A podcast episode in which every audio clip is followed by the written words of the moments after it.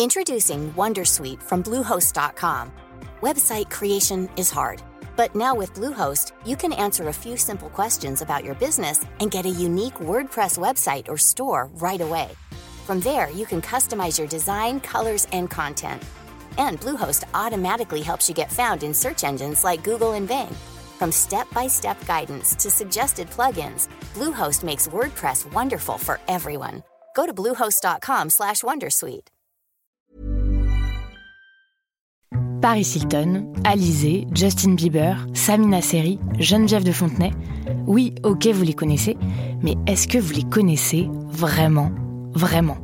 Bien souvent, on croit savoir deux, trois trucs sur ces personnes, mais en fait, leurs histoires sont bien plus complexes qu'on veut bien nous faire croire.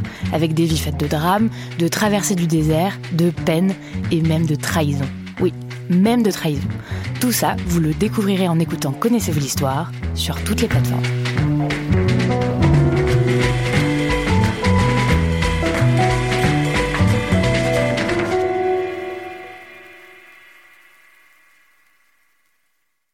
Salut, c'est Thomas Rozek.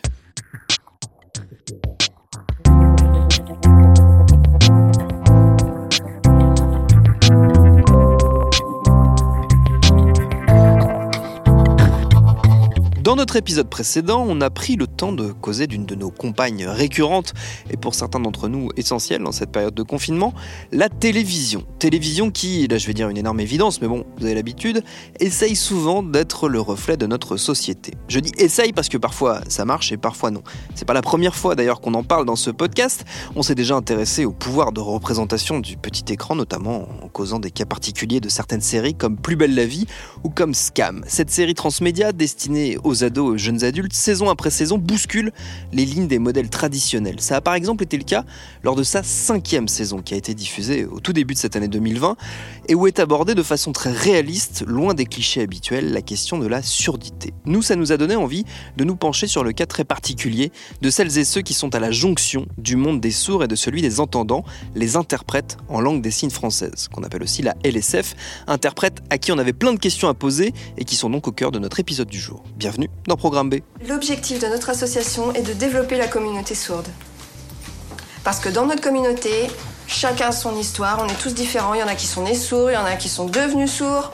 Ce qui est important, c'est qu'on partage euh, nos expériences pour mieux se comprendre, même entre nous. Alors ce soir, vous êtes là pour vous exprimer, pour raconter qui vous êtes, vos vies. Voilà. Il y a, y a un volontaire pour commencer? Jusqu'à présent, j'ai fait en sorte que ma surdité soit invisible. Avec les entendants, souvent au bar le soir, on bavarde. Et parfois, je leur dis Pardon, j'ai pas compris, vous pouvez répéter s'il vous plaît? Et on me dit Ah, mais c'est pas important. La communauté entendante, elle parle, elle parle, et moi, je suis complètement exclue. C'était compliqué. J'en ai eu marre, donc j'ai commencé à arrêter de parler et à apprendre la langue des signes. Je me sens mieux. Et elles sont donc deux interprètes diplômées à avoir gentiment accepté de répondre à nos interrogations. La première d'entre elles, c'est Laurie Hazan. Elle est diplômée de Paris 8 et je lui ai demandé, histoire de tout de suite poser les bases, c'est quoi la LSF alors, la langue des signes française, c'est un moyen de communication euh, pour les personnes sourdes signantes, parce qu'il y a des personnes sourdes qui utilisent d'autres stratégies de communication. Donc, c'est une langue euh, visio-gestuelle. Euh, c'est pas une langue qui est calquée sur le français, c'est une langue propre, euh, qui fait appel à des images, qui a sa culture propre. Il faut savoir que euh, l'interprète euh, LSF français est amené à traduire dans quatre situations. Donc euh, un format conférence, donc tu vois bien ce que ça peut donner. C'est souvent là que les entendants découvrent euh, les interprètes en langue des signes. C'est quand c'est à côté d'un politique ou à une conférence. Ensuite en format liaison. La liaison, c'est quand tu es dans un milieu, par exemple un milieu médical. C'est quand il y a une personne entendante et une personne sourde qui doivent communiquer, par exemple un rendez-vous psy ou un entretien individuel dans une entreprise. Ensuite, tu peux interpréter en situation de réunion, c'est-à-dire que euh, c'est une réunion d'équipe pédagogique, par exemple, et il y a un professeur sourd qui est intégré à cette réunion. Donc euh, le professeur sourd, il doit communiquer avec le reste de l'équipe, et inversement, on n'est pas. Enfin, l'interprète, faut pas. Il y a des gens qui peuvent croire que c'est un peu le côté sauveur de l'univers, je viens pour que tout se passe bien pour la personne sourde. Bah non, on est aussi là pour les personnes entendantes quand c'est la personne sourde qui veut s'exprimer. Et enfin, ça c'est un peu nouveau, entre guillemets, l'interprète en visio. Je crois que c'est depuis 2015 les personnes sourdes ont accès au téléphone via euh, une taxe auprès des opérateurs mobiles.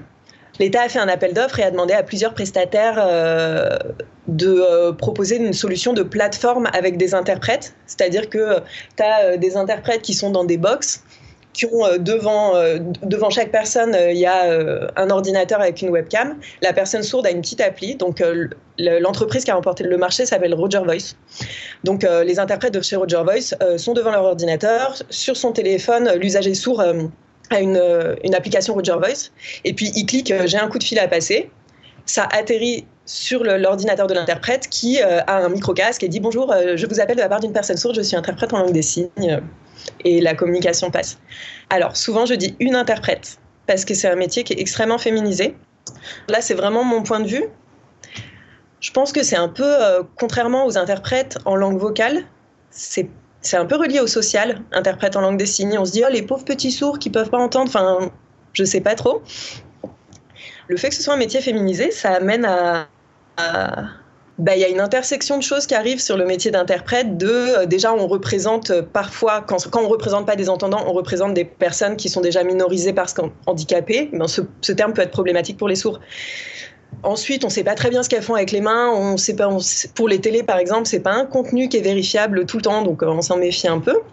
Nous, on a des devoirs. Euh, un interprète diplômé euh, s'engage, a été formé à respecter une confidentialité professionnelle, une déonto qui implique aussi de pas rajouter de contenu dans les propos, à pas donner son avis.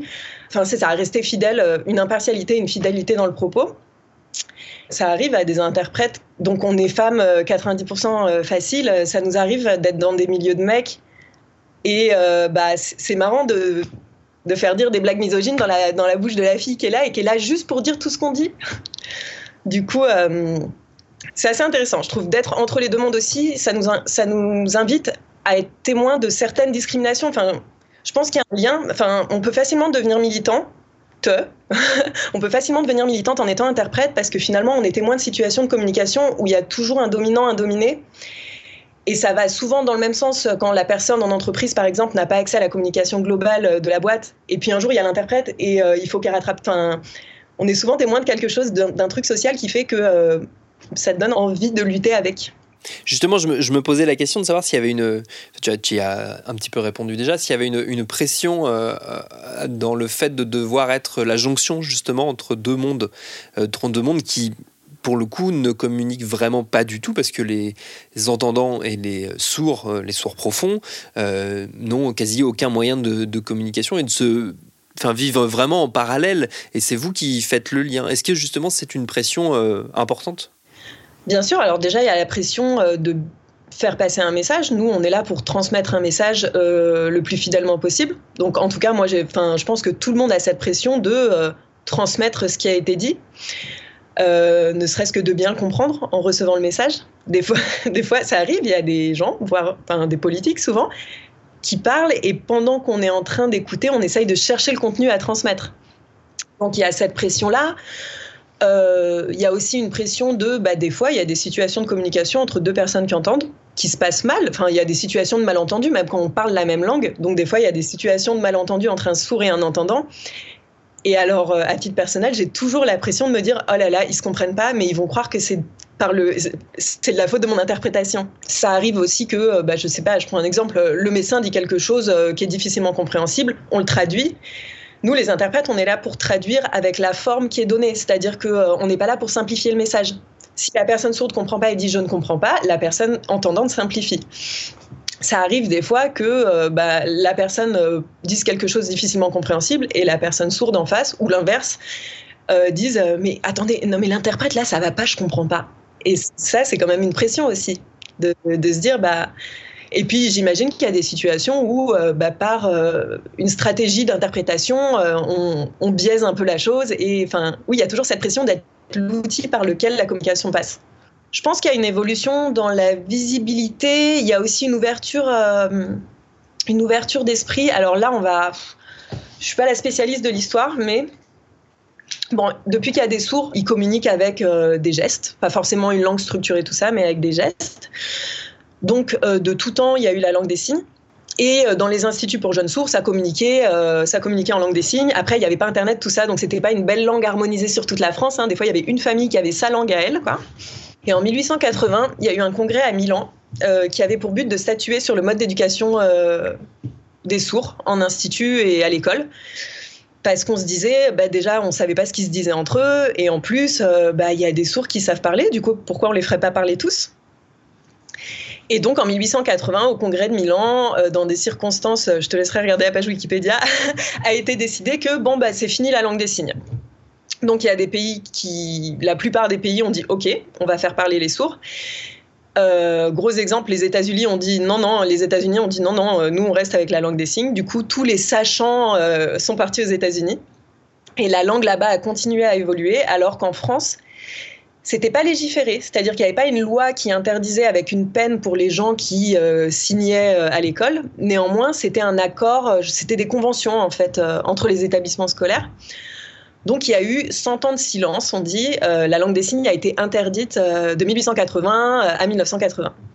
Dans les années 80-90, il y a des Américains sourds, un Américain sourd qui est venu à Paris en disant mais ils sont où les sourds? Et donc c'était bah ils sont là mais on peut pas trop signer. Comment ça vous pouvez pas signer? Mais du coup vous pouvez pas vous exprimer. Non mais attendez, faut se rebeller. Et c'est là que les sourds ont commencé à militer, revendiquer leurs droits et le métier d'interprète est né. Donc euh, le métier d'interprète, c'est un métier qui est jeune, quoi, qui a 40 ans, qui est encore. Enfin, je trouve que même dans la formation, tu vois que c'est en construction. Par exemple, euh, tout ce qui est adaptation euh, au fait que maintenant il y a de plus en plus de travailleurs indépendants ou de choses comme ça, ou même la visio, tu vois, c'est toujours en perpétuelle évolution, quoi. Il y a toujours quelque chose de nouveau qui arrive dedans.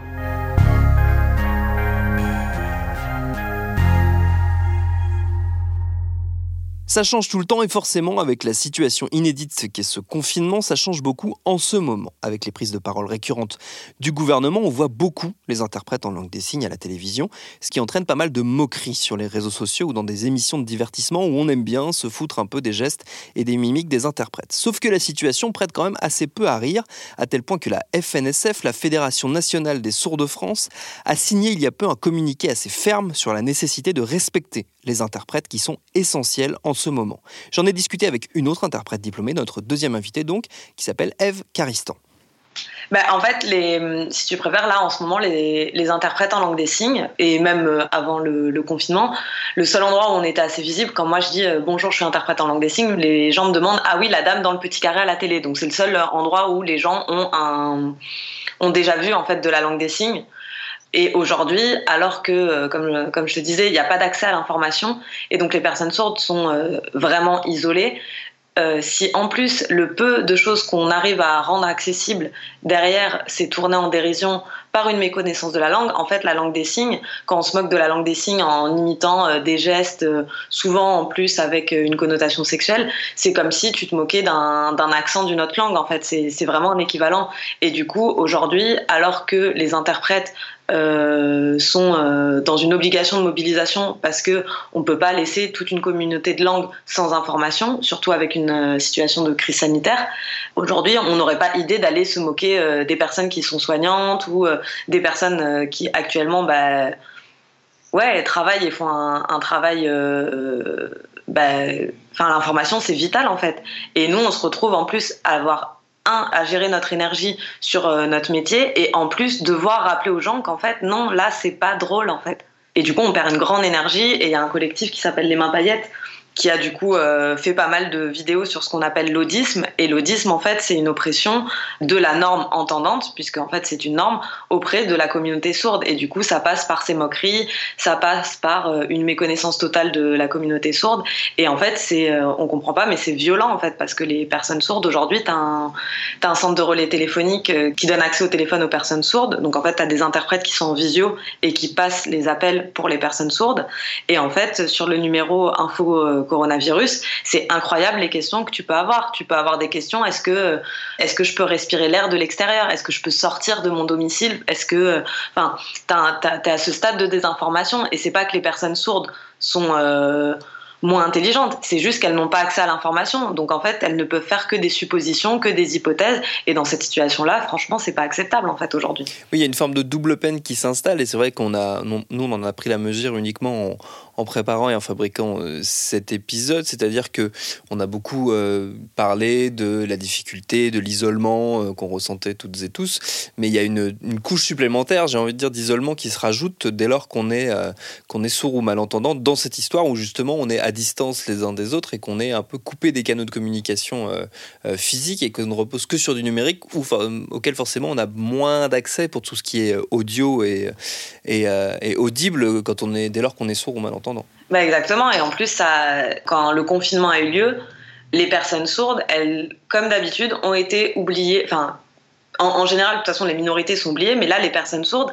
c'est euh, tout ce qui s'est fait à distance, euh, c'est fait par le son. C'est-à-dire qu'on s'est retrouvé avec des étudiants sourds euh, à qui on envoyait des liens de euh, systèmes de visioconférence pour assister à leurs cours, où euh, l'enseignant a un micro et parle, et où il n'y a pas d'interprétation, où ça n'a pas été pensé du tout, et du coup les étudiants sourds se sont trouvés sans avoir accès à leurs cours, et avec les écoles qui répondent ah oui mais pour l'instant on n'a pas d'autres moyens. Au pire on vous enverra les supports de cours. Ça veut dire qu'en fait eux déjà ils sont lésés des explications et que la situation n'a pas été du tout pensée, alors qu'on pourrait appeler les interprètes en visio en fait. Et comme les budgets euh, pour mettre en place l'interprétation dans les cours existent, il suffirait de rémunérer les interprètes et de leur demander de, traduire en fait ces cours. Et ça va pareil sur euh, tout ce qui est téléconsultation dans le domaine médical les plateformes de médecins, en fait, c'est pareil. Les médecins vont être même en visio des fois avec euh, leurs patients, mais dès lors que la personne est sourde, s'il n'y a pas d'interprétation, il n'y a pas d'accessibilité. Et tu peux reporter ça surtout sur le travail, sur euh, la santé, sur l'éducation.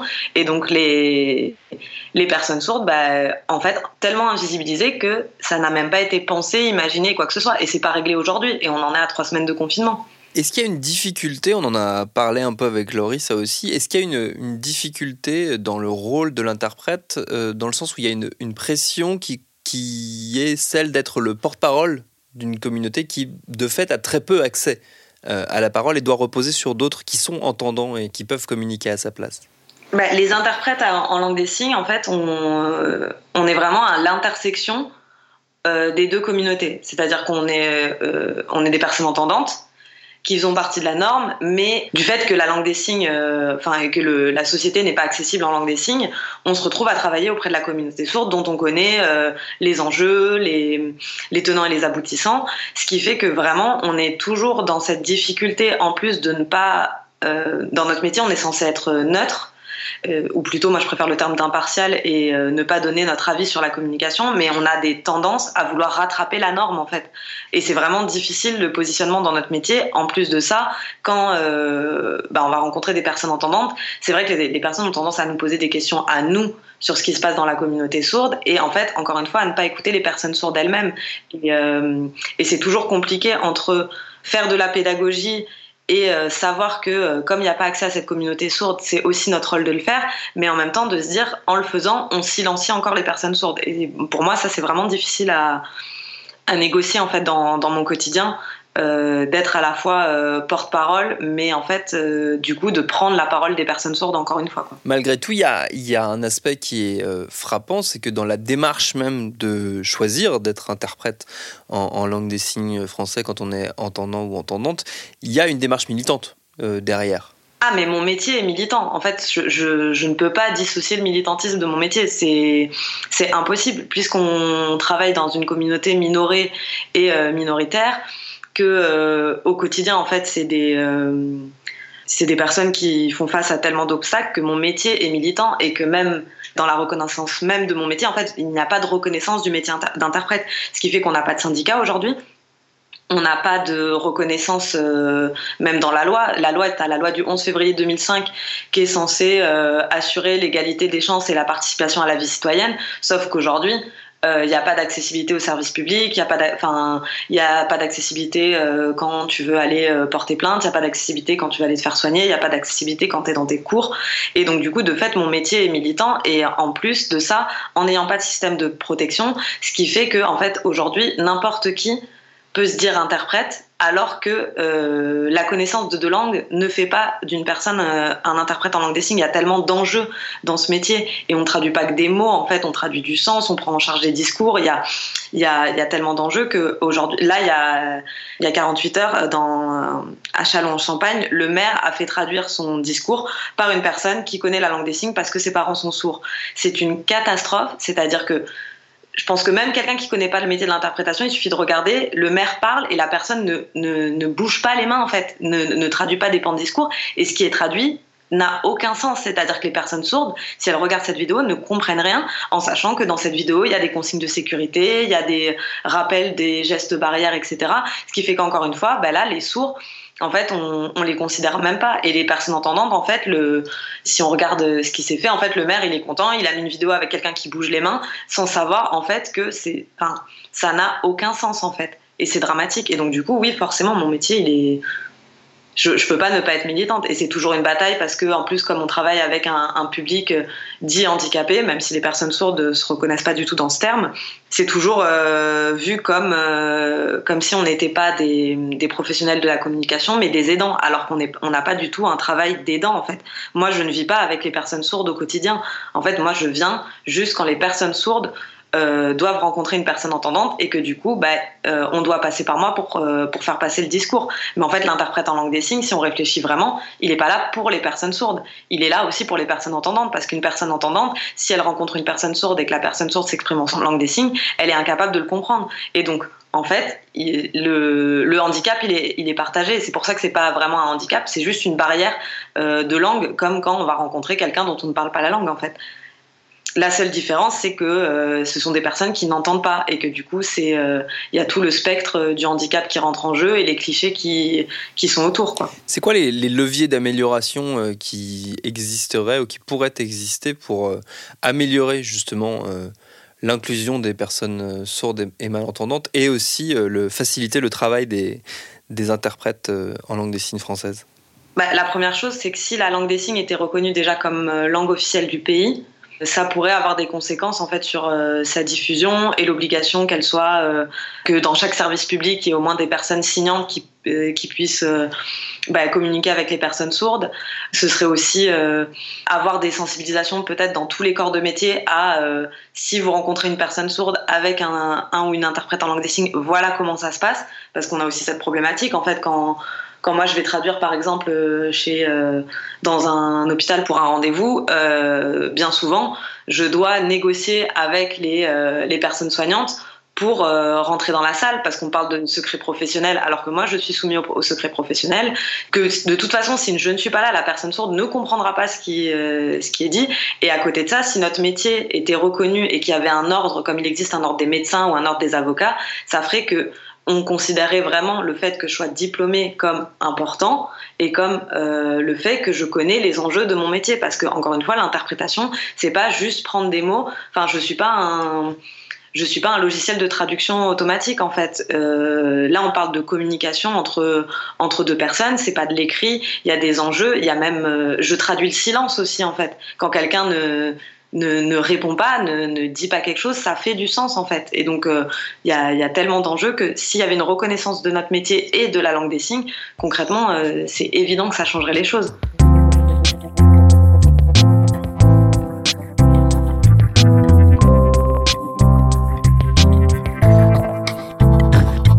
Alors est-ce que cette reconnaissance sera l'un des acquis issus de la crise actuelle ou alors est-ce que là aussi la communauté sourde se retrouvera tout en bas de la liste des priorités? On n'en est évidemment pas encore là mais ce sera l'occasion de refaire un point à la sortie du confinement. Merci à Laurie Azan et à F. Caristan pour leur réponse. Programme B, vous le savez, c'est un podcast de Binge Audio que vous retrouvez tous les soirs du lundi au vendredi aux alentours de 18h avec ou sans confinement. On est là, on ne bouge pas grâce notamment à Lauren Bess qui prépare ces épisodes, à Mathieu Thévenon qui les réalise et à toute l'équipe de Binge Audio qui à distance à leur construction.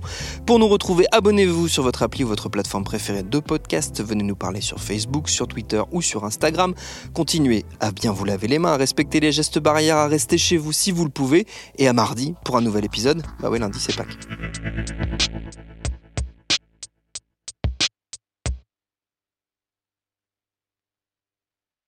Salut Je m'appelle Camille Test, je suis journaliste et prof de yoga et j'anime Encore Heureux, un podcast sur la santé mentale.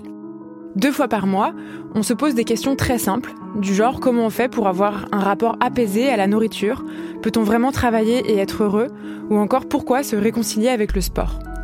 Avec mon équipe d'expertes et d'experts, on repose les bases, on décrypte les problèmes, on les replace dans un contexte global et surtout, on trouve des solutions. Car même si le monde va mal, on a le droit de vouloir être encore heureux. Encore heureux, c'est un podcast de Binge Audio, déjà disponible sur votre appli de podcast habituel.